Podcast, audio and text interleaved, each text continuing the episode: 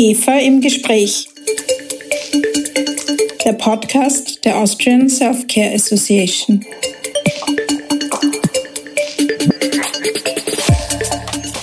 Herzlich willkommen bei einer neuen Folge von IGEFA im Gespräch. Mein Name ist Christina Nagele, ich bin Geschäftsführerin der IGEFA, der Austrian Self-Care Association. Ich freue mich sehr über das positive Feedback zu unserem Podcast. Top-Experten berichten seit April 2021 im IGEFA-Podcast über die neuesten Erkenntnisse zu wichtigen Themen der Self-Care-Industrie. Besonders spannend finde ich das heutige Thema. Es geht um das IGEFA-Gesamtmarktprojekt, das wir heuer im Jänner gestartet haben. Gemeinsam mit unseren Podcast-Hörern lasse ich mich jetzt gleich über die ersten Ergebnisse dieses Pionierprojekts informieren. So viel darf ich schon verraten. Dieses IGEFA-Projekt gibt erstmals den Blick auf den Versandhandelsumsatz mit OTC-Präparaten frei. Alle Firmen, die an dem Projekt teilnehmen, profitieren von aussagekräftigen Kennzahlen für die eigene Verwendung. IGEFA-Mitglieder nützen dieses Top-Service übrigens kostenlos. Bevor wir starten, darf ich meine heutigen Podcast-Gäste vorstellen. Stefan Baumgartner ist seit 2012 beim bekannten Datendienstleister IQVIA und vertritt das Unternehmen seit 2019 als Geschäftsführer in Österreich. Doris Winkle ist ebenfalls bei IQVIA tätig. Sie hat das Gesamtmarktprojekt für die IGEFA durchgeführt.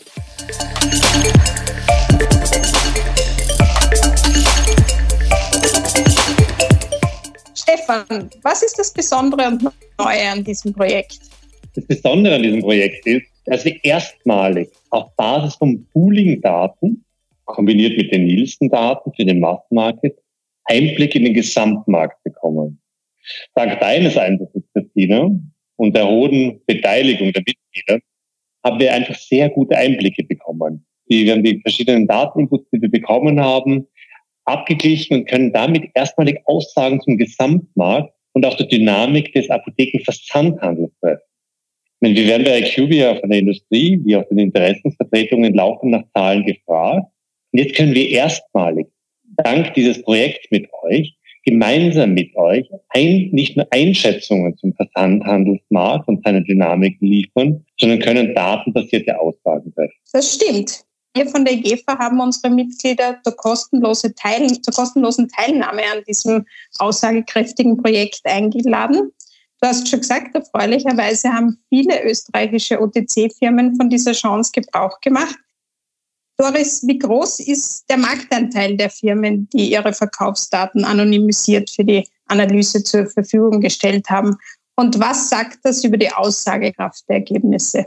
Ja, wir haben von 26 Hersteller Daten bekommen und zwar haben diese Hersteller ihre Ex-Factory-Daten für das Jahr 2019 und 2020 auf Monatsbasis für die verschiedenen Warnströme übermittelt. Wir haben dann für diese beiden Jahre in Summe fast 80 Millionen Packungen gemeldet bekommen von den Teilnehmern und auch hier haben wir gesehen einen sehr schönen Mix bei den Anbietern, was jetzt die Anzahl der gemeldeten Packungen betrifft. Das heißt, wir sehen hier einen sehr schönen, ein sehr schönes Abbild der Grundgesamtheit in den Daten.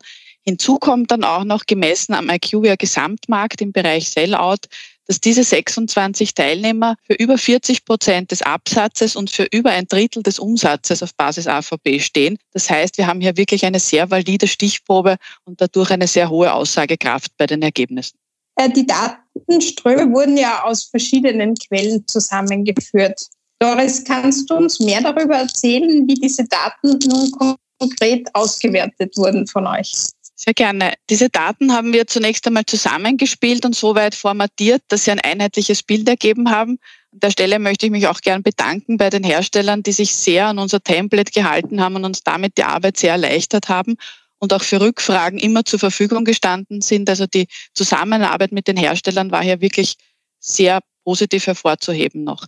Danach haben wir ein großes Datenclearing gemacht, wo dann einige Datenzeilen ausscheiden mussten. Das heißt, wo keine äh, Pharmazentralnummer verfügbar war oder die Produkte in den IQVIA-Daten nicht erfasst wurden, die mussten wir dann ausscheiden. Im zweiten Schritt haben wir die Daten dann mit unseren IQVIA-Referenzdaten verifiziert. Auch hier zeigte sich übrigens wieder eine sehr hohe Übereinstimmung, was auch sehr für den Dateninput der Hersteller spricht.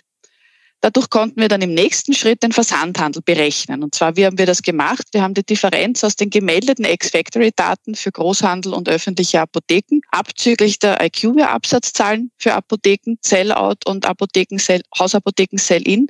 Und zu, diesem, zu dieser Zahl haben wir dann die Ex-Factory-Daten an den Versandhandel dazugerechnet. Und das hat dann diesen berechneten Versandhandel ergeben.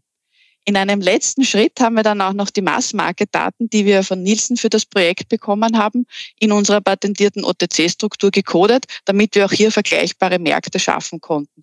Und damit konnten wir dann erstmals den gesamten Markt rezeptfreier Arzneimittel der öffentlichen Apotheken, Hausapotheken, Krankenhaus von unseren Datenbanken, Mass-Market vom Nielsen Handelspendel und aus diesem Projekt den errechneten Versandhandel gemeinsam ausweisen. Wow, das klingt kompliziert. Wir von der EGFA haben dieses, was auch, das kann ich mir vorstellen. Die EGFA hat dieses Projekt ja gestartet, weil es bis dato nur Schätzungen zum Anteil des Versandhandels am OTC-Umsatz gegeben hat.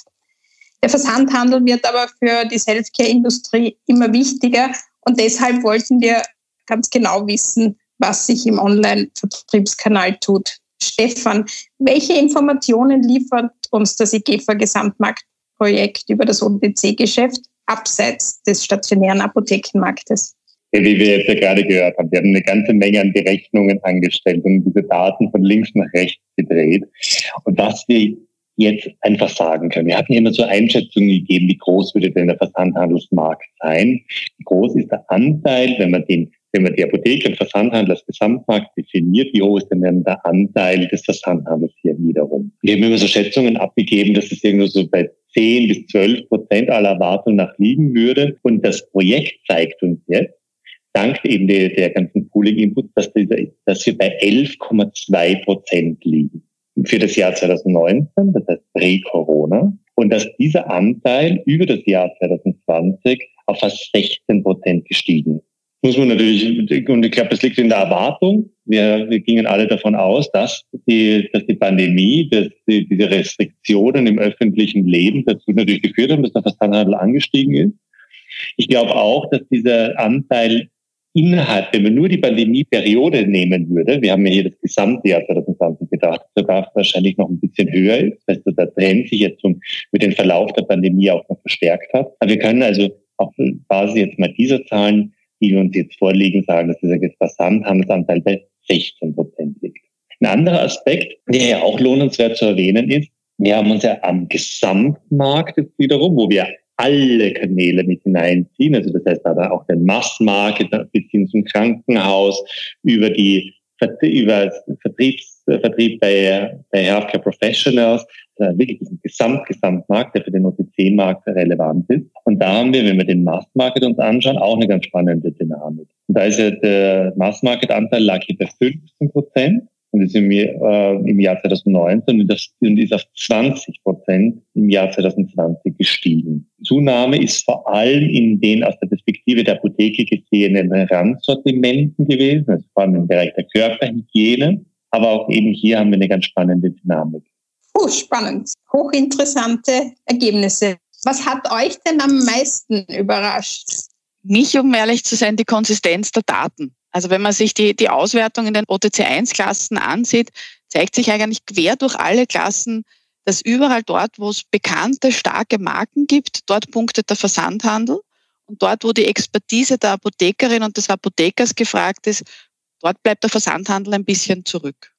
Wenn ich jetzt von meiner Seite auch ergänzen würde, würde ich sagen, ich ging immer davon aus, dass Husten und Erkältung, dass da der Versandhandelsanteil eigentlich relativ niedrig ist, weil das ja ein starkes Ad-Hoc-Geschäft ist.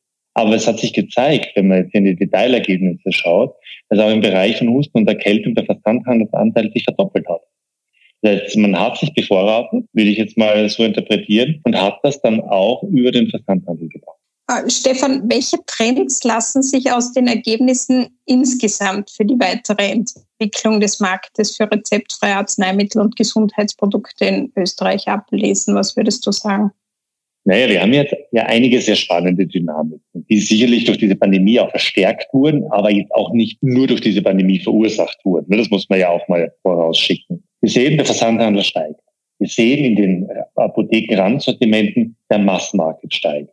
Und wir sehen auch, dass insbesondere bei den sehr bekannten Marken, den aus Konsumentenperspektive sehr bekannten Marken, der Versandhandelsanteil insbesondere hoch ist. Und das zeigt natürlich, dass die Apotheke ihre Position verteidigen muss und die vor allem dadurch verteidigen muss, dass sie ihre Beratungskompetenz in den Mittelpunkt stellt. Gerade da, wo der Patient nämlich genau nicht weiß, was er eigentlich bestellen würde, sondern eben in die Apotheke geht, um seine Beratung zu bekommen.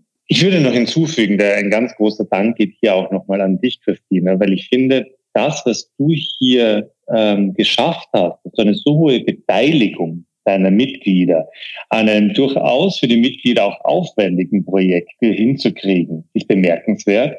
Und es freut uns, dass du uns auch als IQVIA als Partner für dieses Projekt gewählt hast. Und, und wir bedanken uns auch bei dir und deinen Mitgliedern, dass wir dieses Projekt für dich durchführen dürfen. Gut, dann bleibt uns allen ein herzliches Dankeschön. Auch von meiner Seite danke an alle Mitglieder, die mitgemacht haben. Wir werden uns die Ergebnisse ganz genau äh, ansehen, analysieren und vielleicht können wir im nächsten Jahr wieder auf neue Zahlen zurückblicken oder vorausschauen und erleben noch spannendere Insights.